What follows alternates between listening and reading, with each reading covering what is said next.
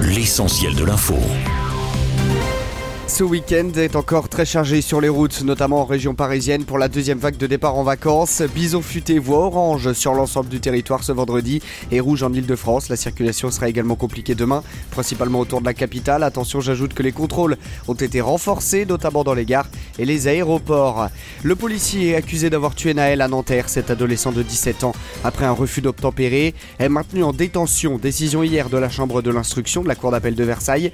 Mise en examen et placé en détention provisoire pour homicide volontaire. Son avocat avait demandé sa remise en liberté. Selon les trois magistrats qui ont statué, sa libération serait susceptible de troubler l'ordre public.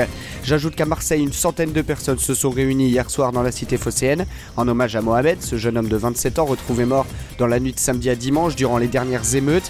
Il a été victime d'une crise cardiaque vraisemblablement provoquée par un tir de flashball tiré par un policier, selon le parquet de Marseille. Une information judiciaire a été ouverte pour coup mortel avec usage ou menace d'une arme. Justice toujours, le parquet de Montargis a annoncé hier avoir ouvert une enquête préliminaire après les plaintes déposées par les enfants d'Alain Delon à l'encontre de sa dame de compagnie, Iromir Rollin. Selon les enfants suspectent un abus de faiblesse et veulent assurer que son père n'est pas sous emprise de sa compagne. Alain Delon, âgé de 87 ans, s'était aussi associé à ces dépôts de plainte. Et puis le monde a connu son mois de juin le plus chaud jamais enregistré selon l'Observatoire européen Copernicus de l'Union européenne. Hier, soit un peu plus de 0,5 degrés au-dessus de la moyenne située entre 91 et 2020 un chiffre qui dépasse de loin le précédent record de juin 2019 en cause des températures très élevées de la surface de l'océan sur fond de réchauffement climatique intense.